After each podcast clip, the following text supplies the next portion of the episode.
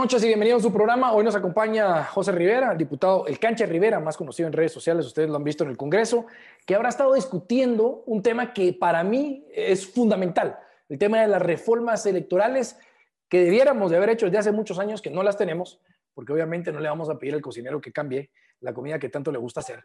Y lo platicábamos con licenciado Fuentes de Estará, que lamentablemente también el tiempo se nos está cortando. Y para eso lo invito, diputado. Muchas gracias por su presencia y por su tiempo. Eh, cuéntenos qué, hay dentro de esa propuesta y cómo está el tiempo como para poder eh, implementar estos nuevos mecanismos que nos ayuden a los ciudadanos a elegir mejor a nuestras autoridades. Pues muchas gracias, buenas noches Veneno y saludos a toda la audiencia. Efectivamente, ahorita se está discutiendo el, el proyecto de iniciativa de ley que mandó el TSE al Congreso. Ya está en la Comisión de Asuntos Electorales desde principios de año yo me incorporé a esta comisión como en abril más o menos de este año y después de unos meses presenté una propuesta de reformar la iniciativa de ley que presentó el TSE para sustituir un artículo. Presenté una carta yo a la presidenta de la comisión para... Duda, diputado, duda, perdón, duda. O sea, quiero, quiero adivinar. O sea, el Tribunal Supremo Electoral, dentro de sus reformas, no contempló que el ciudadano pudiera tener mejores herramientas para elegir a sus diputados. ¿Estamos en lo correcto?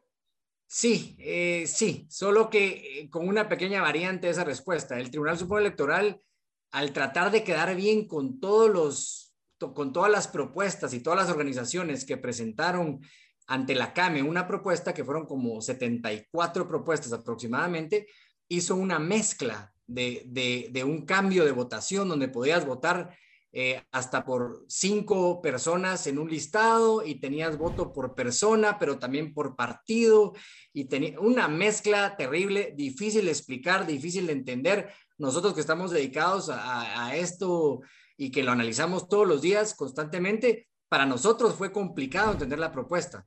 Y lo que hice yo fue simplificar esa propuesta para que pudiéramos votar por diputado por nombre y apellido en distrital y también en listado nacional y no por partido. De esta forma, acercando completamente al ciudadano con sus diputados para saber quién es su diputado, porque hoy en día uno le pregunta, ¿quién es tu diputado? Y la gente no sabe, ni se acuerda quiénes iban en qué listado. Entonces, eh, la verdad es que es vergonzoso porque tenemos un Congreso que está conformado por los partidos y no por la gente, o sea, no, no representa tanto a la gente como a los partidos.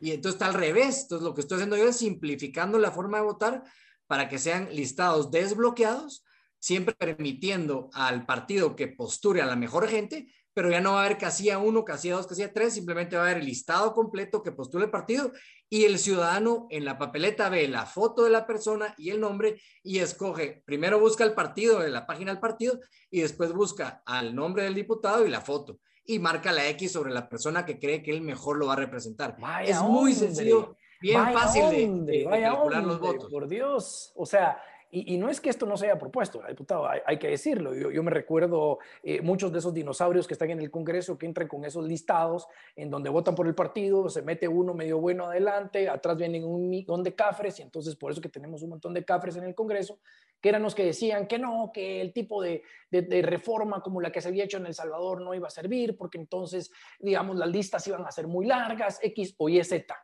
Eh, usted lo está simplificando de una manera fácil.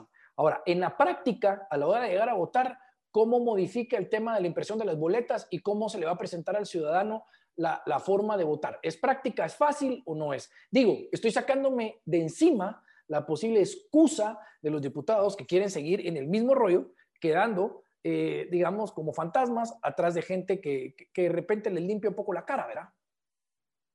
Pues precisamente conociendo ese argumento y ese historial, lo primero que, hice con el equipo, con mi equipo de trabajo, fue elaborar unas boletas, por supuesto, no oficiales, que consisten en pequeños folletos, donde hice dos versiones. Una versión donde hay una página, un partido por página, y otra versión donde hay dos partidos por página. Y agarré los listados más grandes, que es el listado de distrital de municipios de Guatemala, que son hasta 19 casillas, y agarré el, listado nacional, que son 32 casillas, para ver cómo queda la foto. Y efectivamente, la foto es legible, se ve bien la foto, es legible el nombre, o sea que sí es práctico.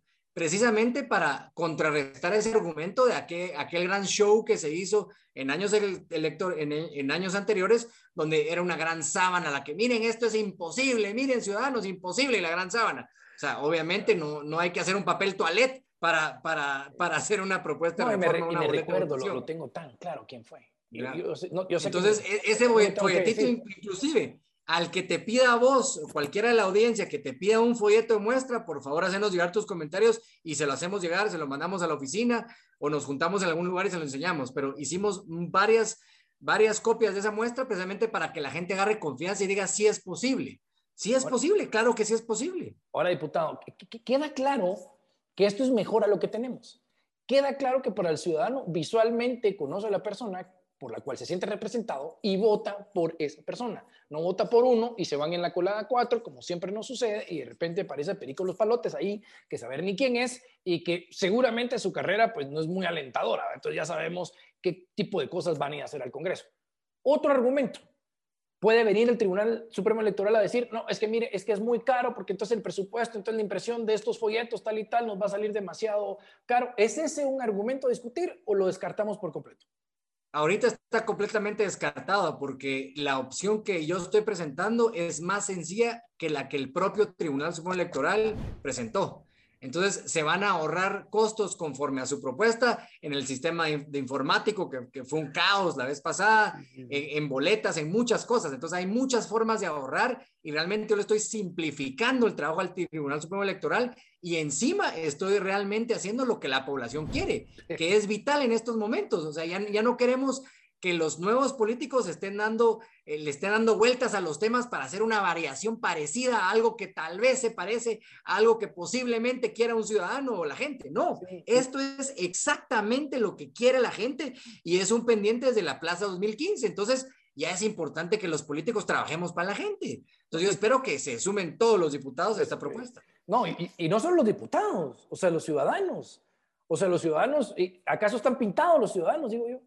O sea, Totalmente sí saben alegar, ahí están en TikTok, en Twitter, arman el gran relajo, eh, si les cae bien uno o el otro, ven cómo le cancelan la cuenta para algunas cosas que les benefician y les convienen, ahí están. El ciudadano a lo que más importancia le debería de poner es a las reformas electorales, porque alegan de los políticos electos, entonces elijan bien, elijamos de una manera elegible, de una manera fácil, de una manera eh, factible y entonces que quede así.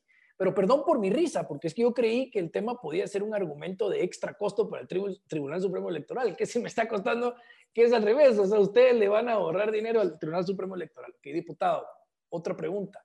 Eh, este, eh, vamos, vamos, por, vamos por orden. Es decir, porque hay que decirlo, en el partido creo, pues yo, yo creo que hay, supongo que hay una libertad para votar algunos de alguna forma, otros de otra forma, eh, que creo yo que es válido hasta, hasta, en algunos planteamientos, en otros dirán que no, porque debieran de votar en conjunto. Pero hay dentro del partido, creo, o sea, yo pudiera llamar hoy a cualquiera de los diputados que me dé la gana de creo y están de acuerdo con esta iniciativa o con este planteamiento. Sí, puedes llamar y entrevistar a cualquiera. Ahorita todos los diputados de Creo están apoyando la propuesta, inclusive cada uno de ellos firmó una carta dirigida a la presidenta de la comisión pidiendo que por favor se apoyara la propuesta del diputado eh, Cancho Rivera, José Alberto Rivera. Así que se le confirmó a la presidenta que el 100% de la bancada está apoyando esta propuesta. Ah, qué bueno, hombre, qué bueno escuchar que creo anda en la jugada ahí, que todos están de acuerdo. Y nuevamente digo, no tiene nada de malo, o sea, hay pensamientos individuales que muchas veces no cuajan con sus compañeros y no digamos en las propuestas generales que hay en el, en el Pleno. Ahora, vamos a la parte de la comisión. Ahí está la presidenta diputada de la Comisión de Asuntos Electorales. ¿Qué dice ella? Porque yo no he escuchado mayor cosa, salvo que yo esté fuera de la jugada, de esta iniciativa presentada y de lo que se está haciendo en las reformas electorales. ¿Hay algo de bueno en lo que nos está contando? ¿Hay noticias buenas de parte de ella? ¿O ella no quiere? ¿O qué, qué se percibe? Lo que se percibe ahorita es eh, mucha presión de parte de la ciudadanía eh, hacia ella particularmente en emitir el dictamen favorable eh, o alguna versión del dictamen favorable.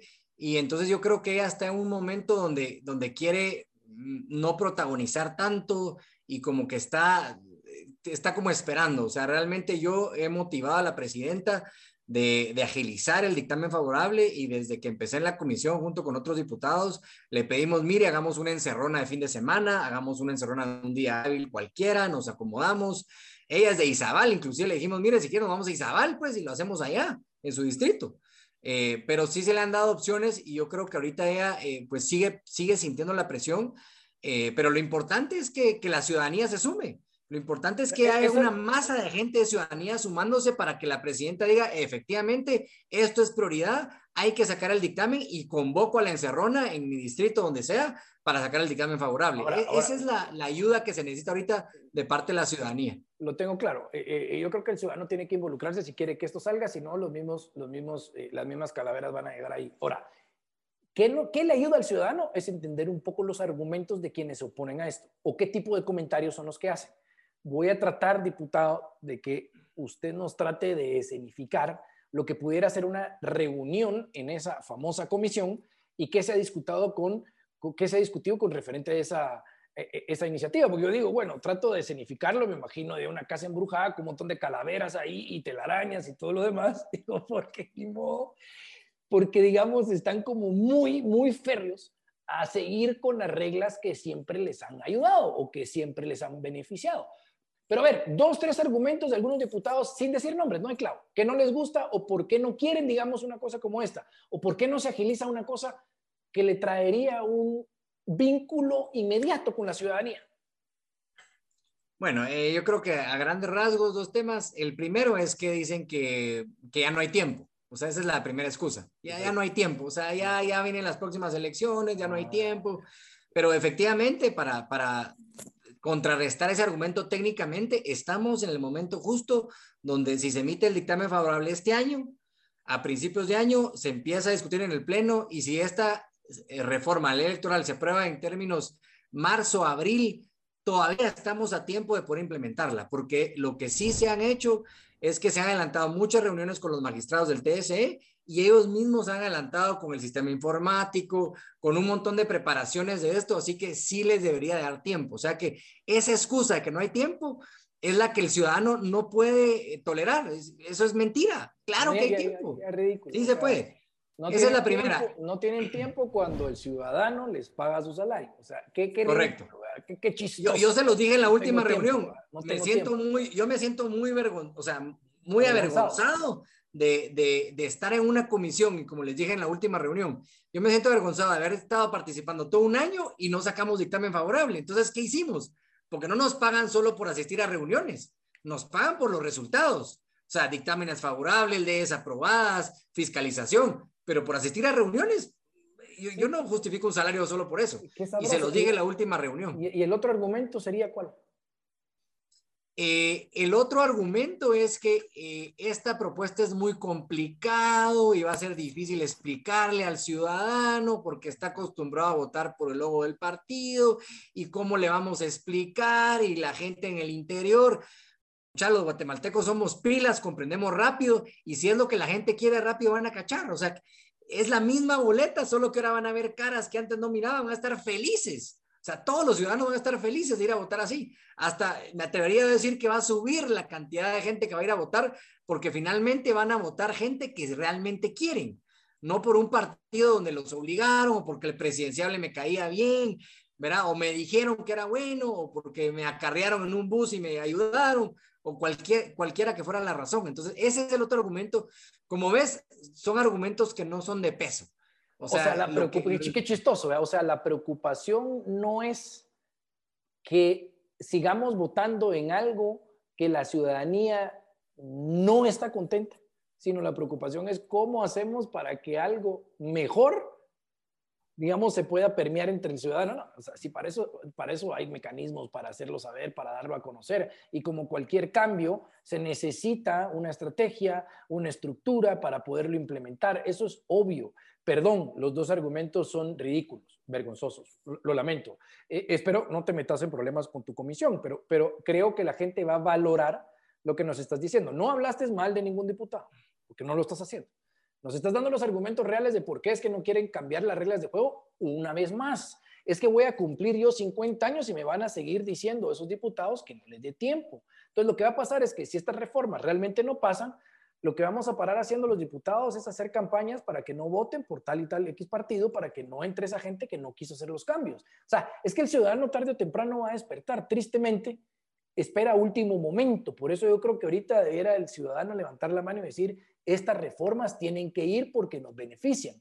Tu llamado en ese sentido, ¿cuál sería? Porque, porque digamos, este, algo, algo ha de motivarte para plantear algo que a los diputados no les conviene, eh, eh, Canche. O sea, a, usted no le conviene tampoco, pues. O sea, ¿por, ¿por, qué hacer esto? Es decir, y esperando que el resultado también puede ser negativo de los demás. Mira, ¿por qué lo hago? Lo hago porque uno, yo quiero ser un diputado congruente con lo que dije en campaña, con lo que voy a hacer, ¿verdad? Con lo que, con lo que practico con mis acciones y con lo que digo. Entonces, desde campaña lo, fui, lo dije y es un cambio que la gente quiere. Eh, y por otro lado, también me atreví a hacerlo porque antes de presentar la propuesta, sí son día con algunos diputados distritales y efectivamente hay muchos diputados distritales, no te sabría decir exactamente qué porcentaje porque no tengo la encuesta uno por uno, pero sí, sí he sondeado bastantes diputados y los distritales, muchos no tienen miedo de que pase esta propuesta porque hay muchos caciques en su distrito. Entonces, el que es cacique, no importa si va a ser por nombre, apellido, por el logo, él va en la casilla 1 o en la 2, él va a entrar. La gente va a votar por él. Entonces, eh, hay mucho diputado distrital que, que, no tiene miedo a esta propuesta, que dice, démosle, entrémosle. O sea, a mí no me va a afectar, yo voy a, yo voy a quedar igual, igualmente, yo tengo mucho liderazgo. Y recuérdense que hay 128 diputados distritales y 32 diputados del Estado Nacional. O sea que si hay muchos diputados distritales que apoyan la propuesta y solo en distritales llegamos a 107, pues ahí tenemos la mayoría calificada. Entonces, ese fue otro argumento que me permitió validar. Dije, bueno, puede ser que en su mayoría de gente eh, es una propuesta que no sea tan popular en el Congreso, pero, pero efectivamente hay un grupo grande de gente que sí podría apoyarlo y además hay más de ciento y pico diputados nuevos. Sí, y hay que decir Entonces, yo creo que el momento, como me decía alguien, yo creo que le está llegando el momento de esta propuesta. Mira, yo creo que se necesita más presión ciudadana, más apoyo ciudadano y por eso también yo invito a los ciudadanos a que escojan ellos de qué forma quieren apoyar, ya sea a través de organizaciones, para que la organización mande una carta, eh, para que lleguen ellos individualmente a dejar la carta a la presidenta. Yo tengo un machote que puedo compartirles en Word, se los hago llegar, lo pueden modificar si ustedes quieren y eh, visiten el Congreso, entren a las instalaciones, vayan a la oficina de la diputada presidenta y manifiesten y díganle, mire, aquí está mi carta, yo quiero apoyar la propuesta, yo ciudadano. Conozco no, o no conozco el canche, no importa si me quieren conocer, yo estoy ahí en mi oficina, está en el edificio 710, 701, me pueden pasar buscando. Si no, no importa, eh, les agradezco el apoyo, pero puede ser redes sociales, puede ser ir en persona, puede ser eh, pidiendo una cita a la presidenta, pidiendo reunión, de cualquier forma, pero lo importante es que los ciudadanos se manifiesten, que es algo que todos queremos. Ese es el apoyo que estamos tratando de construir. Tengo un minuto, una, última una última pregunta, digamos. Ahorita tenemos un plazo. ¿Qué debiera pasar en un escenario, digamos, lo más digamos, lo más beneficioso. Es decir, que cuándo tienen la próxima reunión, cuándo debiera haber un dictamen positivo y cuándo debiéramos de, o sea, cuándo se nos complica y cuándo no se nos complica esto, para meterle presión. Gracias. Tenemos eh, dos reuniones en noviembre, tenemos reuniones eh, dos al mes, pero me imagino que en diciembre solo tendremos una, o sea que realmente nos quedan tres reuniones, dos de noviembre, una de diciembre, y mañana es la primera de noviembre. O sea que nos quedan tres reuniones de la Comisión de Asuntos Electorales para que termine el año. Pero la presidenta también puede convocar a una reunión extraordinaria en cualquier momento. Entonces nosotros estamos dispuestos, como le dijimos a la presidenta, a una encerrona, lo que sea, media vez haya interés de los diputados y también haya presión ciudadana para que, para que se logre este dictamen favorable. En la comisión no hay mayoría para un dictamen favorable el día de hoy. Eh, lo que pasa es que todavía no hay un borrador que la presidenta haya presentado. Entonces ahorita hay que un poquito de presión a la presidenta para que agilice el borrador, para que ya después de tener el borrador en las manos podríamos decir si hay mayoría o no, depende del borrador que ella saque. Porque el presidente sí tiene toda la libertad y potestad, según la ley, de proveer el dictamen favorable según la versión que él considere. ¿verdad? Ok, estamos en manos de la presidenta prácticamente ahorita. Bueno, vamos a para el dictamen favorable. Vamos a meterle candela. Diputado, le agradezco mucho por su tiempo. Esto creo que es, es inminente para los ciudadanos. Ojalá que puedan ponerle atención. Hay que darle seguimiento. Y nosotros aquí le vamos a poner atención a la próxima reunión que tienen y las siguientes para ver cuáles fueron las razones por las que sí se echaron a andar o cuáles fueron las excusas para que esto se acabara. Gracias, diputado. Muchísimas gracias, Canche Rivera, José Alberto Rivera. Me pueden seguir en mis redes sociales y gracias, Veneno, a todo y a toda la audiencia. Saludos a todos.